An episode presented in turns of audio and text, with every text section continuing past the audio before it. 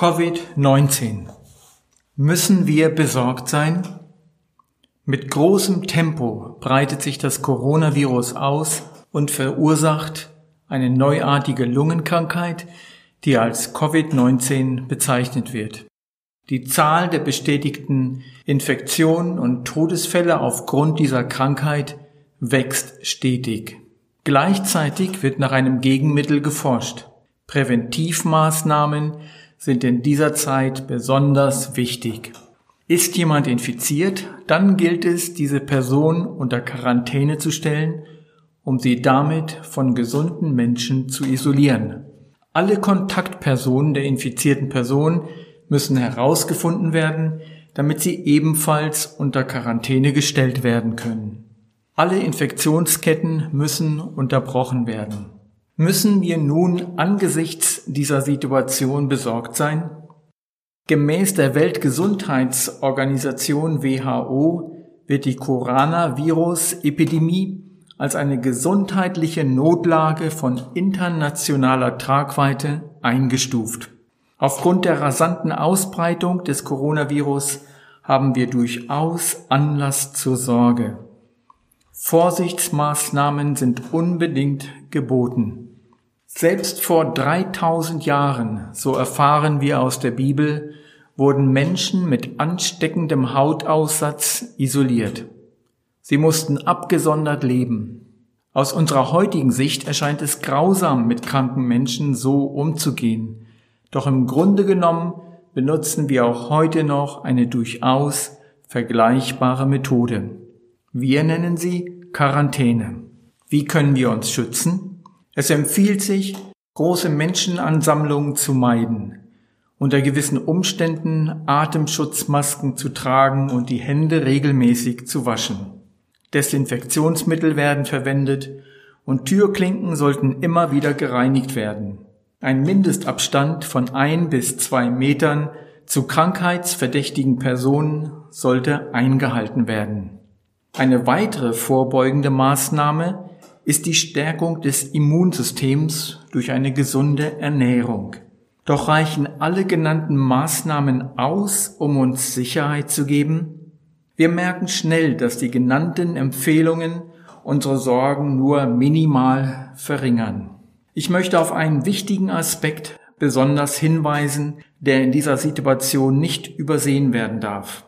Aus der Bibel erfahren wir, dass Gott in der Lage ist, jeden Menschen zu beschützen. Dort lesen wir, Du brauchst dich nicht zu fürchten vor dem Schrecken der Nacht, vor dem Pfeil, der bei Tag fliegt, vor der Pest, die im Finstern schleicht, vor der Seuche, die am Mittag Verderben bringt. Ob tausend fallen zu deiner Seite und zehntausend zu deiner Rechten, so wird es doch dich nicht treffen. Genau so hat es das Volk Israel in Ägypten erlebt. Während unter den Ägyptern in einer Nacht in jeder Familie der erstgeborene Sohn starb, blieben alle Israeliten verschont. Niemand von ihnen starb. Bereits zu der Zeit der Sintflut hat Gott einige bewahrt, die ihm vertrauten.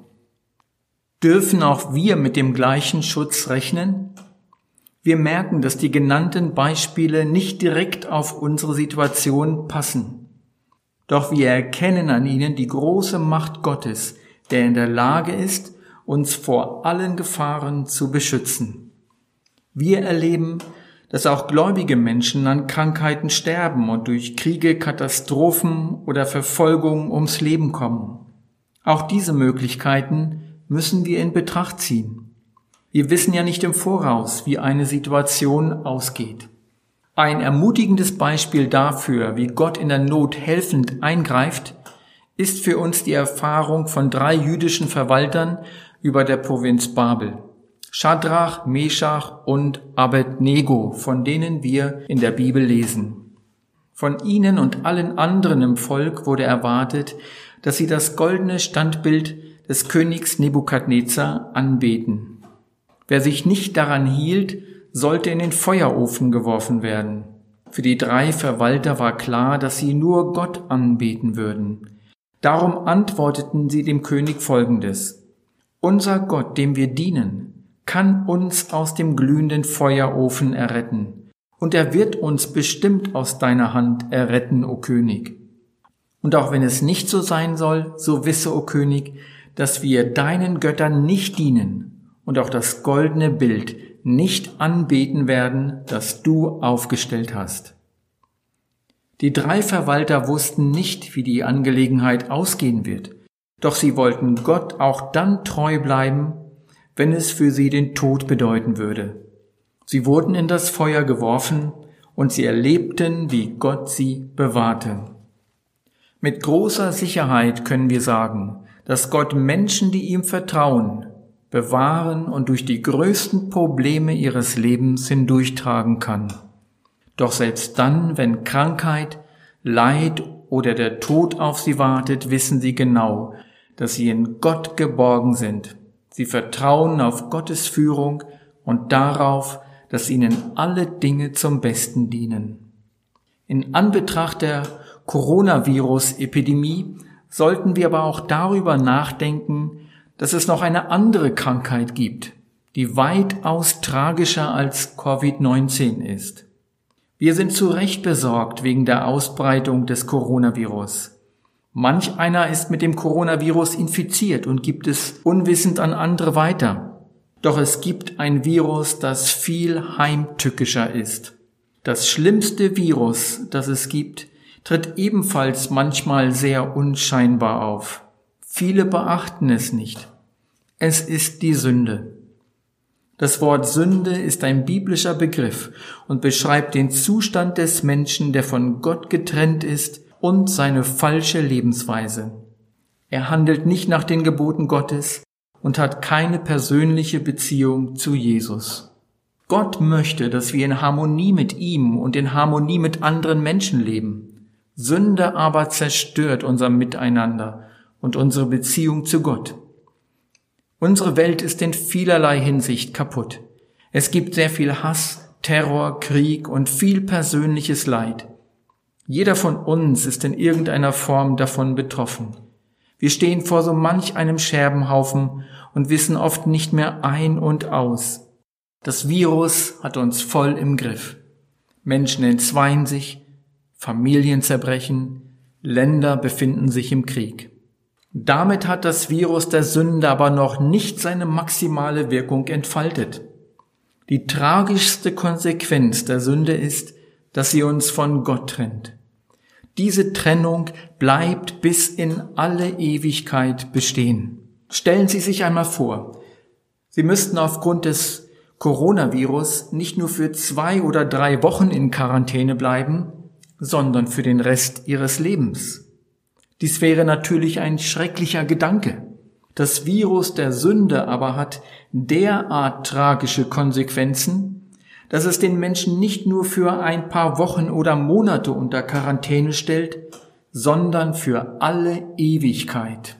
Dies bedeutet, dass der Mensch für immer aus der Gegenwart Gottes und damit aus dem Himmel ausgeschlossen ist. Auf ihn wartet nach seinem Tod der Verbleib an einem schrecklichen Ort der Gottesferne. Wenn nun die Konsequenzen, die das Virus der Sünde anrichtet, so folgenschwer sind, wie wichtig ist es doch dann, den Weg der Heilung zu kennen. Gott selber hat Vorsorge dafür getroffen. Er hat seinen Sohn Jesus Christus in diese Welt gesandt, um uns von dem Virus der Sünde zu befreien. Jesus starb am Kreuz auf Golgatha für die Sünden eines jeden einzelnen Menschen. Er bezahlte mit seinem Leben für die Folgen, die die Sünde mit sich brachte. Er nahm unsere Schuld auf sich, damit wir Vergebung haben können. Damit ist aber niemand automatisch von seiner Schuld befreit. Ein kranker Mensch muss die Medizin einnehmen, die ihm hilft. Genauso müssen wir das Heilmittel, das Gott uns zur Verfügung stellt, annehmen. Dieses Heilmittel für unsere Sünde ist Jesus Christus. Nehmen Sie ihn an. In der Bibel steht, nur Jesus kann den Menschen Rettung bringen. Nichts und niemand sonst auf der ganzen Welt rettet uns.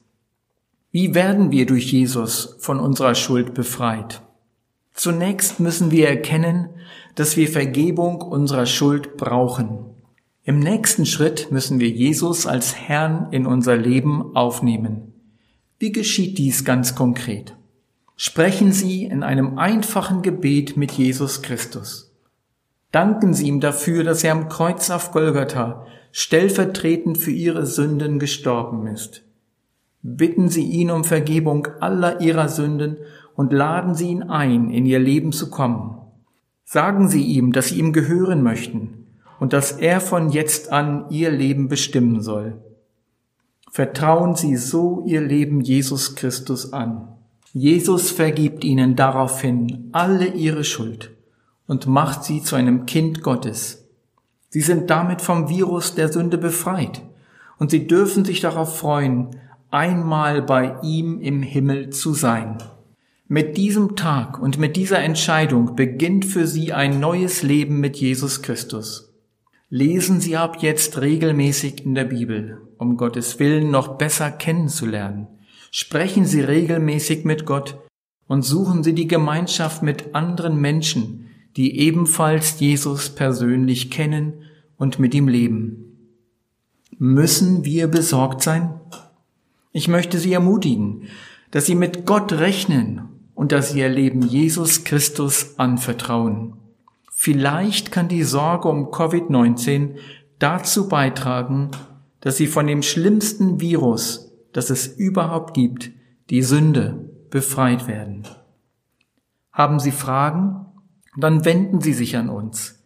Sie erreichen uns per E-Mail über info at bruderhand.de.